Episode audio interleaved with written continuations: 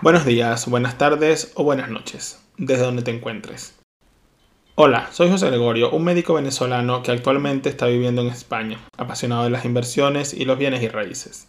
Te doy la bienvenida a mi podcast llamado Médico Capitalista, un podcast creado por un médico enfocado al gremio y a todos en general, donde aprenderemos sobre inversiones y bienes y raíces para alcanzar la libertad financiera. Con cada podcast hablaremos de un tema que nos ayudará a entender y acercarnos más a esta meta. ¿Te parece si empezamos con el capítulo de hoy? Donde hablaremos sobre invertir en bienes y raíces tangibles.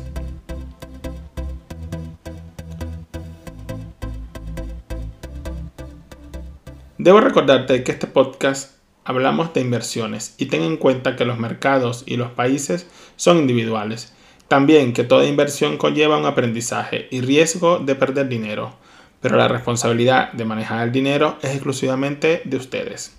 Continuamos con el podcast número 7. Los bienes y raíces, también conocidos como bienes inmuebles, son edificios, terrenos y cualquier derivado que estos estén fijados a la tierra. Tiene diferentes características. Es un bien que no se puede mover.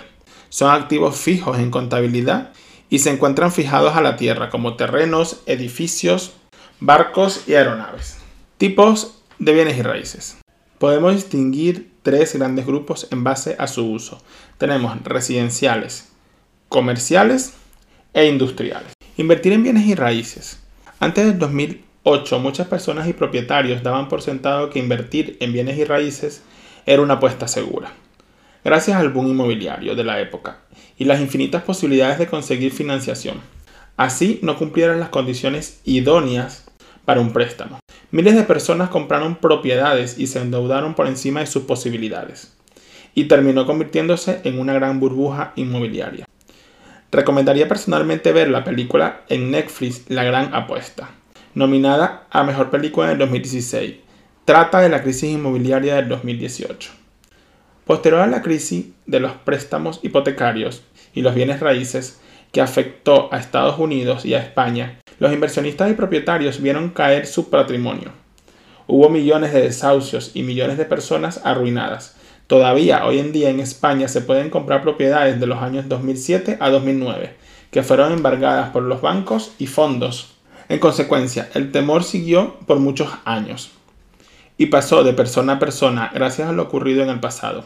Se fue dejando la inversión por personas no experimentadas y con desconocimiento de este tipo de inversión. Hizo una desconfianza o incluso que hablen mal de las inversiones bienes y raíces. Por consiguiente yo caí en ese concepto de las inversiones en bienes y raíces. Es peligroso y que no se ganaba dinero. Me había dejado influenciar por esas frases y me las repetía interiormente. Hasta que invertí en mi educación financiera sobre los bienes y raíces y decidí alcanzar mi libertad financiera. El concepto de inversión en bienes y raíces se basa en adquirir propiedades directa o indirectamente, una parte o la totalidad de un inmueble con la finalidad de obtener ingresos y aumentar el patrimonio. Frases erróneas sobre los bienes y raíces. Invertir en bienes y raíces es arriesgado. No tengo la edad para invertir. No es el mejor momento para la compra de propiedad. Invertir en inmuebles es para millonarios. No cuento con el capital para invertir en inmuebles. No consigo oportunidades de inversión en mi zona. Se pagan muchos impuestos en bienes y raíces. Los bancos no me prestarán dinero para invertir en bienes y raíces. Estrategia para invertir en bienes y raíces. Tenemos diferentes tipos de estrategias. Entre las más comunes son alquiler de inmuebles para generar ingresos pasivos todos los meses, conseguir revalorización del bien inmueble a corto o largo plazo al reformar y dar valor, conseguir una plusvalía a corto plazo mediante la rehabilitación y venta del inmueble. Hay una frase de Franklin Roosevelt, la finca o bienes y raíces no pueden ser robada ni trasladada. Comprada con sentido común y manejada con cuidado razonable, es la inversión más segura del mundo. Mi consejo es primero invertir en aprender los conceptos básicos y las múltiples formas de inversiones en bienes y raíces. Y cómo obtener rentabilidad. Invertir en conocimientos, libros, cursos, másteres, lecturas diarias. Razones para invertir en bienes y raíces. Dejar de trabajar como empleado a largo plazo.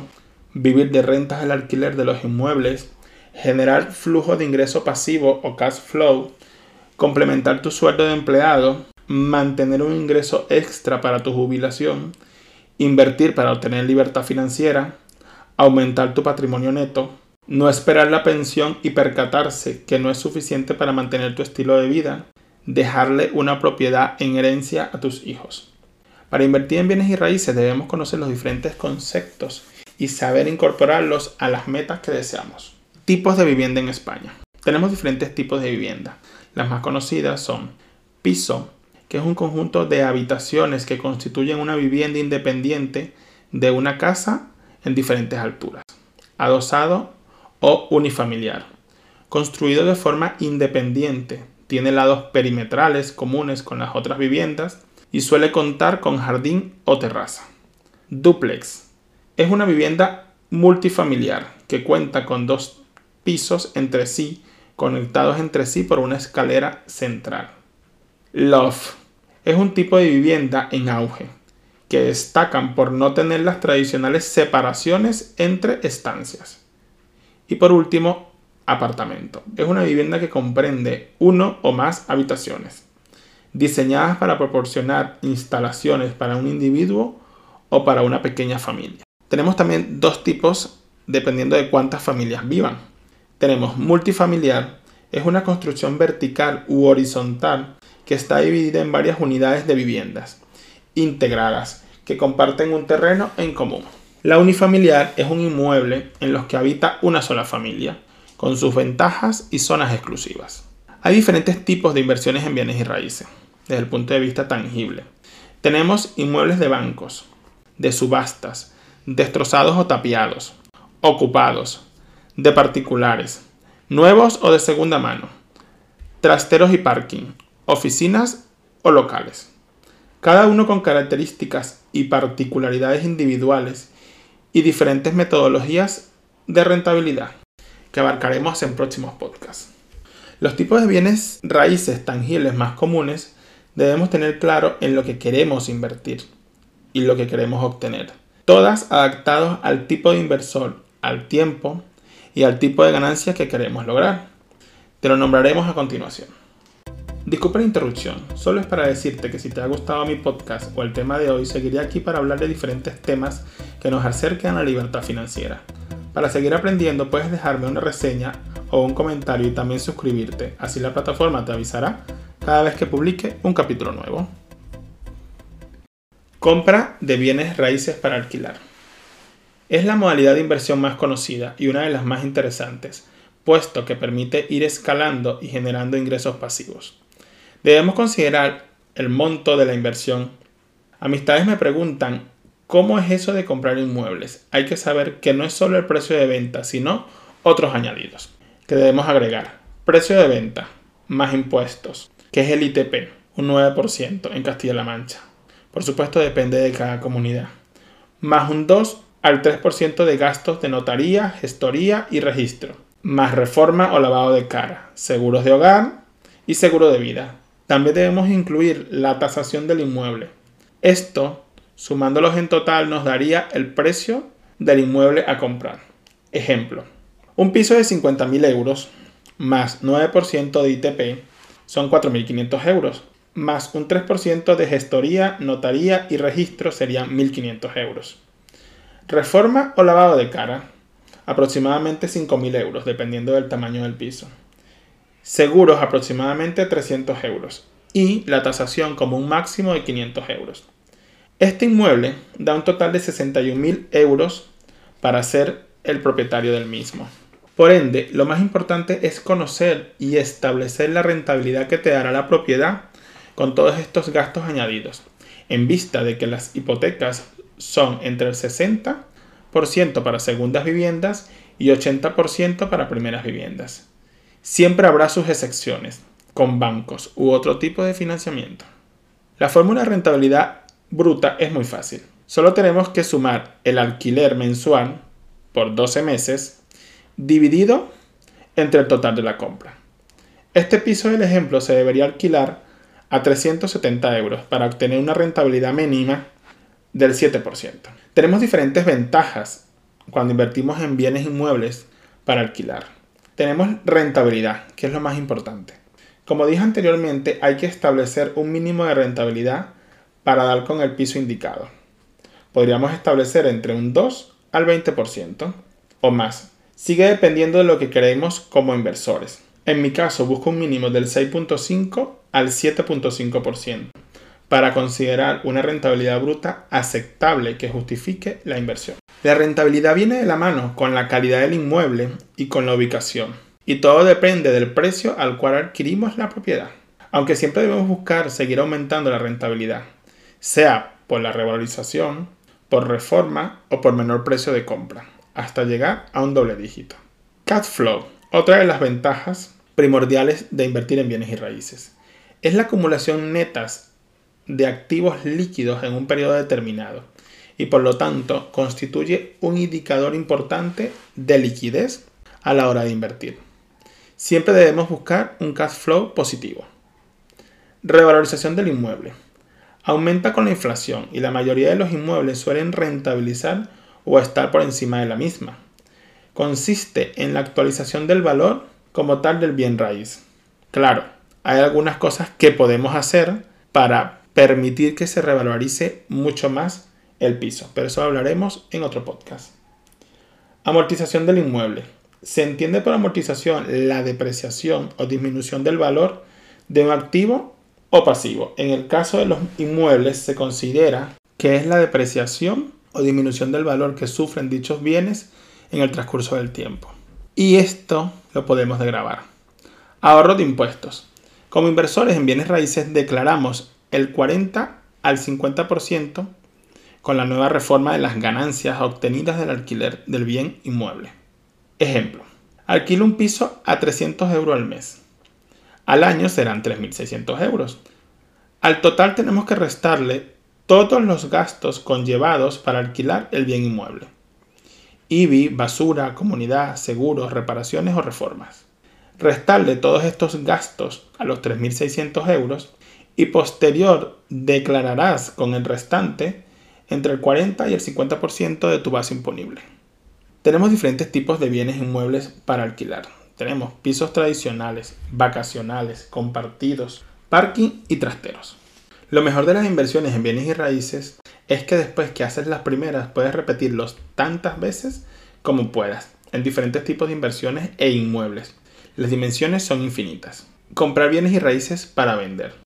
La idea de esta operación es invertir para esperar revalorización del bien con el paso del tiempo, aunque esto es obtener ganancias con muchos años de espera.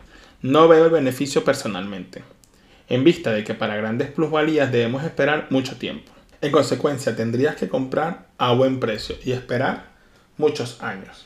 Comprar bienes y raíces para reformar y vender. En contraparte, si lo que deseamos es ganancia de capital invirtiendo en bienes raíces, debemos enfocarnos en la rentabilidad y reforma de pisos destrozados o muy antiguos para posteriormente lanzarlos a la venta a precio de mercado o por encima.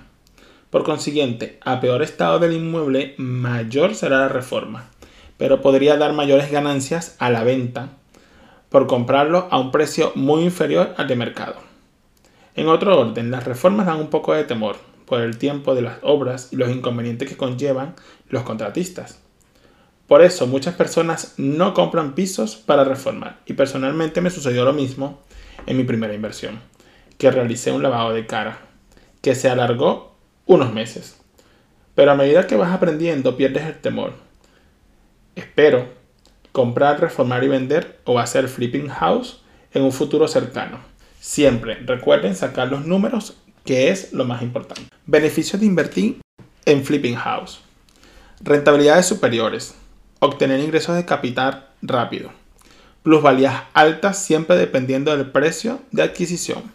Revalorización del inmueble. Venta rápida al terminar las reformas. Desventaja del flipping house. Impuestos altos. Por eso lo ideal es tener un buen asesor experto en bienes raíces. Vender cuando el mercado está bajo. Podría costarte un tiempo vender dicho inmueble. Realizar una reforma muy costosa y no poder repercutirlo en el costo de venta. Vender por encima del mercado y quemar el inmueble por no venderlo rápido. Todas las inversiones en bienes y raíces tienen pros y contras. Hay que saber el momento adecuado para realizar un flipping house o tener una estrategia de salida. Ahora te preguntarás, ¿cómo o de dónde saco el dinero para invertir en bienes raíces? Muchos gurús te dicen, invierte sin dinero. Para mí es imposible. Digo, una cosa es decir invertir en bienes y raíces sin tu dinero y otra cosa es invertir en bienes y raíces sin dinero. En contraste, esta pregunta me la hice yo muchas veces, pero es sencilla de responder. Apalancamiento. La magia de este método es que usas el 60 o el 80% del dinero para la inversión de bienes y raíces es financiado. Apalancamiento financiero consiste en utilizar algún mecanismo como deuda para aumentar la cantidad de dinero que podemos invertir en relación entre el dinero propio y el realmente utilizado en una operación financiera. Tenemos diferentes tipos de apalancamiento. El más conocido es hipotecas, préstamos personales, préstamos familiares o inversores. Cabe mencionar que posiblemente debemos aportar algo de capital. Ejemplo, las hipotecas es el apalancamiento más común generalmente otorga entre el 60 y el 80% del costo de la propiedad. En algunos casos podemos conseguir más porcentaje. El resto debe ser aportado por el comprador, sea capital propio u otro tipo de deuda. Paso a paso de las inversiones inmobiliarias. Debemos empezar primero por la formación y aprendizaje continuo, es lo más importante. Debemos estar claros cuál es nuestro objetivo en la inversión inmobiliaria, organizar tu modelo de propiedad a invertir, valoración de oportunidades, búsqueda, diligencias bancarias e inmobiliarias, firma de arras y cierre de financiación, lectura de préstamo en el notario 10 días posterior a la firma de la hipoteca, firma de compra y venta en notaría, reforma o lavado de cara, anuncio del alquiler, entrevistas y muestra del inmueble, alquiler del inmueble y firma del contrato. Y por último, y no menos importante, rentabilidad bruta y neta con la declaración de impuestos. Felicidades, eres un inversor y propietario de una vivienda en alquiler.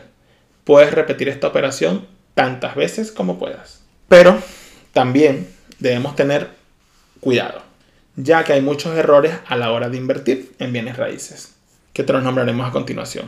No conseguir el mejor precio en la compra. Al saber exactamente el precio de la venta, debemos compararlo con el precio medio del mercado en la zona del inmueble. Pensar que el precio del inmueble aumentará rápidamente para revalorizarlo. Las condiciones del mercado en el futuro son inciertas e hipotéticas y son totalmente ajenas a nosotros. No debemos dejarnos influenciar por las inmobiliarias o por el dueño del piso diciendo que este piso se revalorizará rápidamente. Comprar bienes y raíces con flujo de dinero negativo. No deberíamos pensar que el inmueble se podrá alquilar por encima del mercado. Lo ideal es flujo de dinero positivo. Ahora, puesto que el futuro es incierto. Adquirir pisos tapeados. No es lo indicado esta metodología al menos que tengas mucho capital para cualquier reforma importante que consigas. Generalmente estos pisos están en muy, muy buen precio, pero te arriesgas a conseguir sorpresas una vez los puedas ver y valorar todas las áreas. Adquirir pisos ocupados. Al inicio no es la mejor decisión si no tienes experiencia con esta metodología o tienes un buen respaldo económico, en vista de que si no sabes manejar estos inconvenientes podrías haber adquirido muchos problemas, en vista de que los ocupantes conllevan tiempo, dinero y decisiones legales para poder desalojarlos, y esto disminuiría tu rentabilidad inmediata. Recuerda, el tiempo es dinero en las inversiones, sin embargo hay empresas o inversores que se encargan de comprar pisos de este tipo y obtienen unas rentabilidades muy buenas. Comprar inmuebles que estén escriturados como oficinas o locales. Estos tipos de inmuebles se podrían hacer un cambio de uso, pero conlleva tiempo y dinero, sabiendo que si lo compras como oficina, tendrías que pagar un 21% sobre el precio de compra, más los cambios de uso que pueden tardar meses y debes contar con gestores, arquitectos y abogados. Si los números te dan, podrías intentarlo. Yo oferté por uno, sin saber que era una oficina, cuando vi la nota simple, hablé con mi gestor y me explicó los trámites y desistí en vista de que la rentabilidad no valía la inversión ni el tiempo. No saber cuál es tu piso objetivo. Es uno de los errores digamos, comunes, porque yo también pasé por eso, donde no sabía qué tipo de piso era lo que yo buscaba. Como inversores debemos tener claro que debemos buscar el mejor inmueble, con la mejor ubicación y la más alta rentabilidad. Eso nos lo dará tener claro lo que queremos y dónde. Así, poder explicárselo a los APIs de las inmobiliarias y tener un plan que lo revisaremos en otros podcasts, que hablaremos sobre el piso objetivo. No realizar los cálculos de rentabilidad. Siempre que compremos inmuebles, sea para vender o alquilar, debemos sacar los números de la rentabilidad bruta antes de ofertar el inmueble. Debemos incluir todos los gastos que conlleve, posibles reformas o lavados de cara, los muebles y así poder obtener mejores resultados. Alquilar o vender piso a familiares. Pienso que es algo que puede traer problemas a la larga por experiencias de amistades que terminaron en discusiones y deudas por parte del familiar, incluso separaciones de familias y problemas legales con destrucción del inmueble e impagos. De igual manera, alquilar a una persona amiga o amigo porque es agradable y me cuidar el inmueble. Debemos recordar que esto es un negocio y por ende debe ser tomado con las precauciones adecuadas. Alquilar el inmueble sin seguros de protección del alquiler o contrato del alquiler. Lamentablemente, en vista de los nuevos y muchos cambios que se han implementado en las leyes sobre los impagos, desahucios y ocupaciones, donde se protege al infractor más que al propietario, recomiendo un seguro de protección del alquiler, tanto así como un contrato del alquiler, para poder dormir tranquilos y además ser más relevantes a la hora de pedir nuevas financiaciones, puesto que muchos bancos lo tienen en cuenta a la hora de conceder préstamos hipotecarios. Muchas gracias por escuchar mi podcast. Hasta aquí el episodio de hoy. Este capítulo traté de resumir muchos aspectos claves de la inversión de bienes y raíces tangibles en vista de que hay múltiples formas de invertir en los mismos, donde hablaremos y seguiremos continuando en diferentes podcasts. Gracias por escucharme. Hasta el próximo capítulo del Médico Capitalista.